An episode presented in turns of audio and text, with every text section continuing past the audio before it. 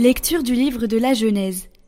En ces jours-là, Abraham tomba face contre terre, et Dieu lui parla ainsi. Moi, voici l'alliance que je fais avec toi. Tu deviendras le père d'une multitude de nations. Tu ne seras plus appelé du nom d'Abraham, ton nom sera Abraham, car je fais de toi le père d'une multitude de nations. Je te ferai porter des fruits à l'infini, de toi je ferai des nations, et des rois sortiront de toi. J'établirai mon alliance entre moi et toi, et après toi avec ta descendance, de génération en génération. Ce sera une alliance éternelle. Ainsi je serai ton Dieu, et le Dieu de ta descendance après toi. À toi et à ta descendance après toi, je donnerai le pays où tu résides, tout le pays de Canaan en propriété perpétuelle, et je serai leur Dieu. Dieu dit à Abraham Toi, tu observeras mon alliance, toi et ta descendance après toi, de génération en génération.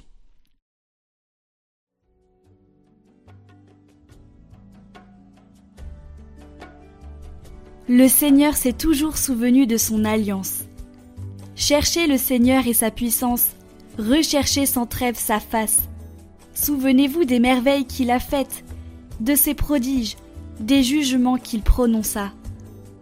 Vous, la race d'Abraham son serviteur, les fils de Jacob qu'il a choisis.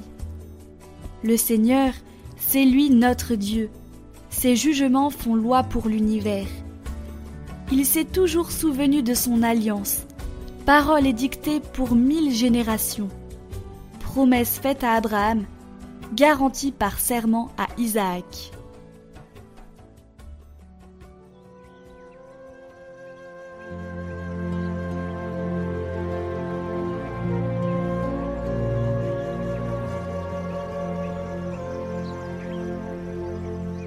Évangile de Jésus-Christ selon Saint Jean. En ce temps-là, Jésus disait aux Juifs Amen, Amen, je vous le dis, si quelqu'un garde ma parole, jamais il ne verra la mort. Les Juifs lui dirent Maintenant nous savons bien que tu as un démon. Abraham est mort, les prophètes aussi. Et toi tu dis Si quelqu'un garde ma parole, il ne connaîtra jamais la mort. Es-tu donc plus grand que notre père Abraham? Il est mort, et les prophètes aussi sont morts. Pour qui te prends-tu? Jésus répondit si je me glorifie moi-même, ma gloire n'est rien. C'est mon Père qui me glorifie. Lui dont vous dites il est notre Dieu, alors que vous ne le connaissez pas. Moi, je le connais, et si je dis que je ne le connais pas, je serai comme vous un menteur. Mais je le connais, et sa parole, je la garde. Abraham, votre père, a exulté, sachant qu'il verrait mon jour. Il l'a vu, et il s'est réjoui. Les Juifs lui dirent alors Toi qui n'as pas encore cinquante ans, tu as vu Abraham? Jésus leur répondit. Amen, Amen, je vous le dis. Avant qu'Abraham fût, moi, je suis. Alors ils ramassèrent des pierres pour les lui jeter. Mais Jésus, en se cachant, sortit du temple.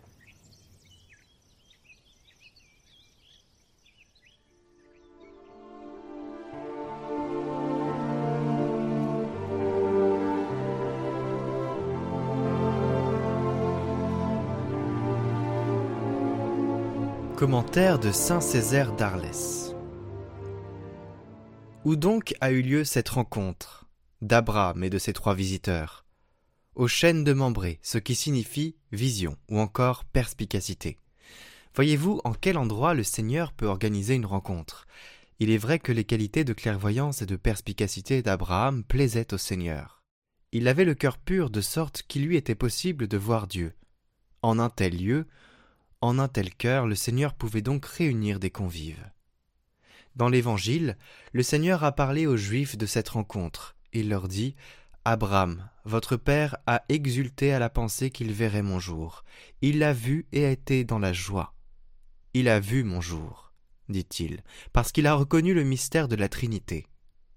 Il a vu en son jour le Père, le Fils et le Saint-Esprit, et les trois personnes réunies en un seul jour, tout comme Dieu le Père Dieu le Fils et Dieu le Saint-Esprit, ne sont tous trois qu'un seul Dieu. En effet, chaque personne divine, en particulier, est un Dieu à part entière, et simultanément, toutes trois ensemble sont Dieu. Il n'est donc pas incongru de discerner le Père, le Fils et le Saint-Esprit dans les trois mesures de farine qu'apporte Sahara, puisqu'il y a unité de substance. On peut néanmoins avancer une autre interprétation et voir en Sarah l'image de l'Église. Les trois mesures de farine peuvent être interprétées comme étant la foi, l'espérance et la charité. Ces trois vertus rassemblent en effet les fruits de l'Église universelle. Tout homme qui a la mérite de réunir en lui ces trois vertus peut être assuré de recevoir la Trinité tout entière en son cœur. Votre parcours de carême chaque jour, proposé par Radio Maria et Catoglade.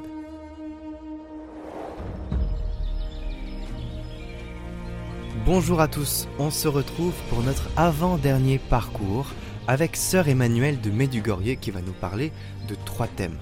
La soif de Dieu, déposer ses défauts avec quelques conseils de carême, et puis consoler le Seigneur avant sa passion comment consoler le Seigneur.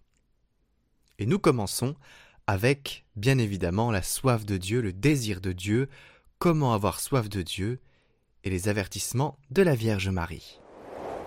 Mes chers amis, je suis contente parce que nous allons encore passer quelques minutes ensemble.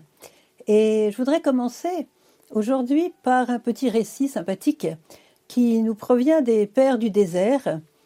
Et voilà, alors c'est l'histoire d'un jeune disciple qui apprenait tout de la vie spirituelle.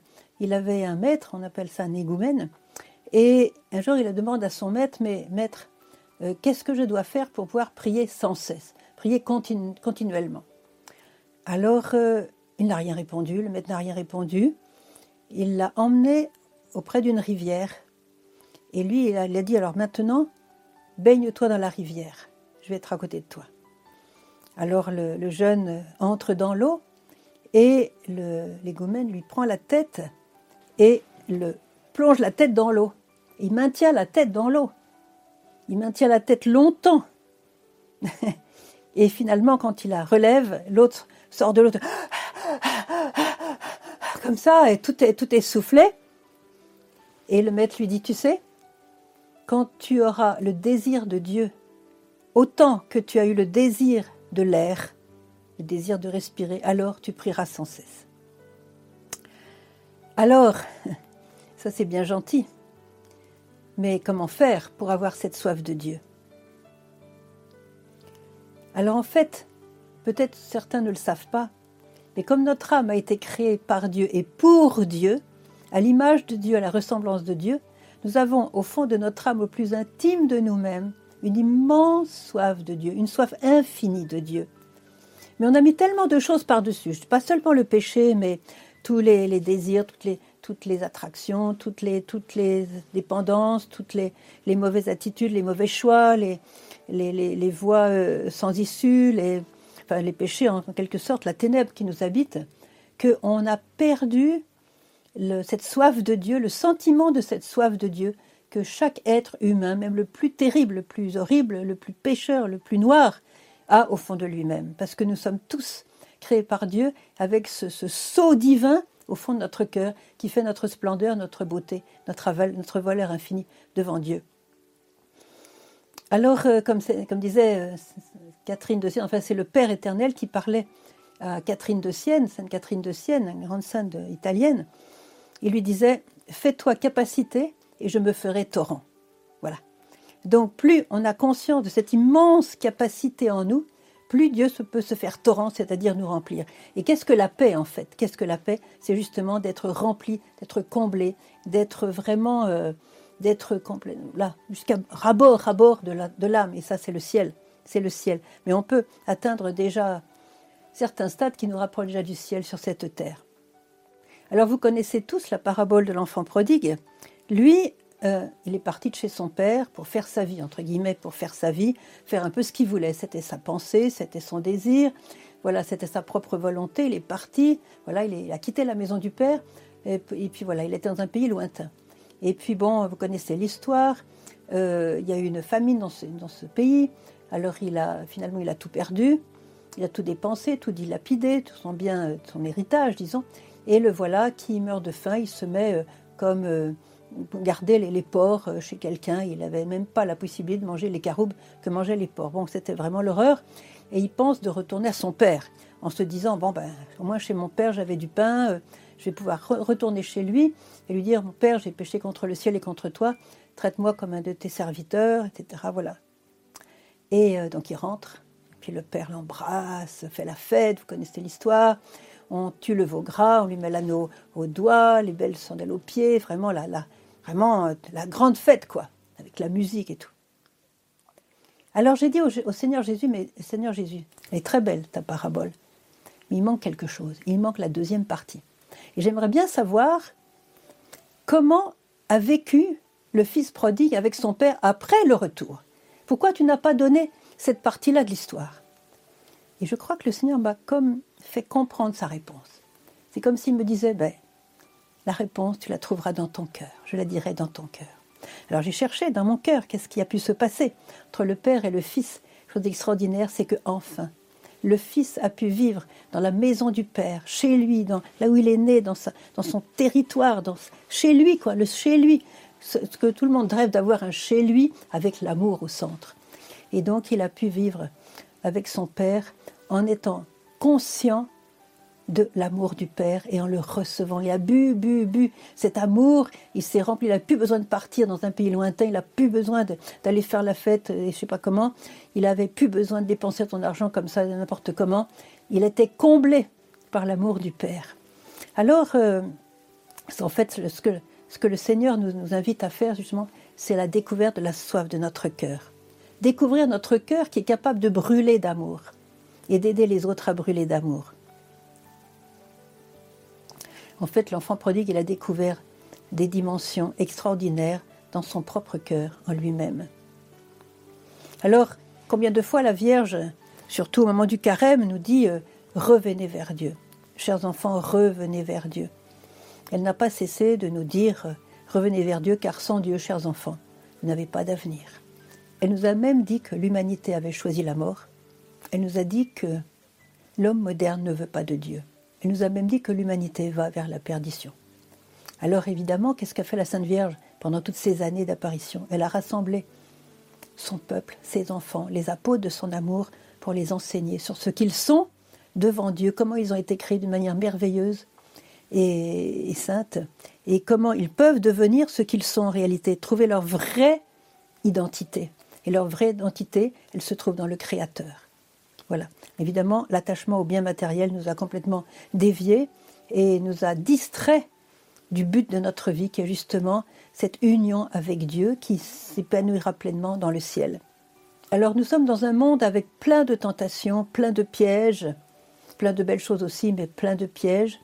Et euh, donc, euh, en fait, ce qui s'est passé, c'est que les satisfactions humaines ont voilé, ont voilé cette soif intrinsèque de l'homme.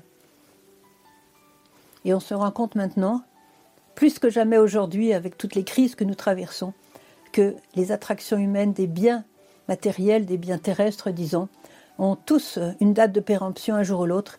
Et si on s'attache à eux, si on prend comme but ces biens matériels, le pouvoir, la richesse, tout ce que le monde peut nous offrir aujourd'hui et qui touche la périphérie de notre être en quelque sorte, eh bien toutes ces choses ont une date de péremption.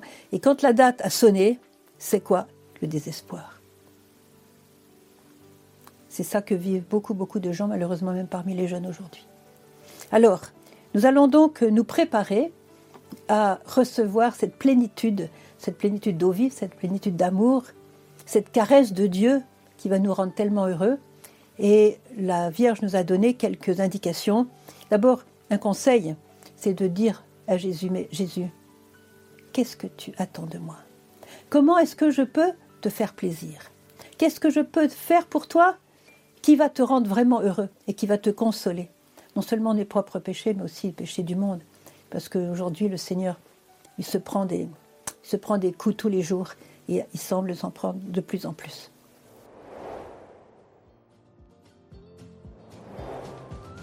Demain, nous continuerons ce parcours avec le thème Comment s'approcher de Jésus, comment déposer ses défauts, donner ses péchés au Seigneur. On abordera quelques conseils de carême, l'importance de ne pas chercher les prophéties et on abordera aussi la tristesse. Nous vous rappelons que vous pouvez revisionner en individuel les vidéos du parcours de carême sur notre chaîne Prière par Catoglade, en lien en description.